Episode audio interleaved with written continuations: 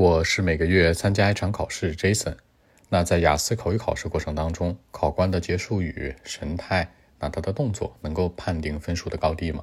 首先说一下态度，也就是说，有的人考试会觉得这个考官的态度特别好，特别热情，对你特别的温柔、善良，甚至很贤惠的一种感觉。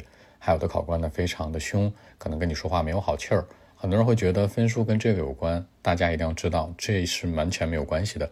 也就是说呢，态度好坏。跟你的分数高低是没有一毛钱关系的。如果你举个例子，你骂他骂的很地道，其实你的分数依然会很高。所以说呢，很多人就会去分析说，有的考官叫笑面虎，有的态度很好，但分数很低。其实你找找自己的原因，还是水平的问题。只要你水平够，其实他的态度好与坏或怎样，不会太影响分数。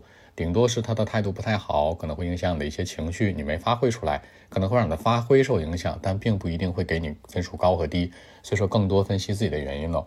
其次是动作，这个动作呢，其实在以前的雅思口语考试当中，大家会经常见到，就是考官可能在你对面嘛，是 in person 那种面对面考试的时候，他会在自己的这个本子上写一些东西，什么六啊、五啊、七啊、八呀这些。但现在基本都是 online interview 的一个方式。那在视频里面，其实你基本看不到他写什么或者做什么动作啊，所以说呢，现在呢，基本你也看不到了，所以没有所谓的他的动作呀，能表达出来说你的分数很高或很低。第三个呢，就是结束语。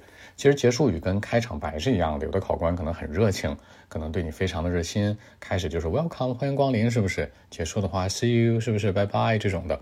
其实这个结束语也没什么关系，你要注意的是，与其去关注他的态度。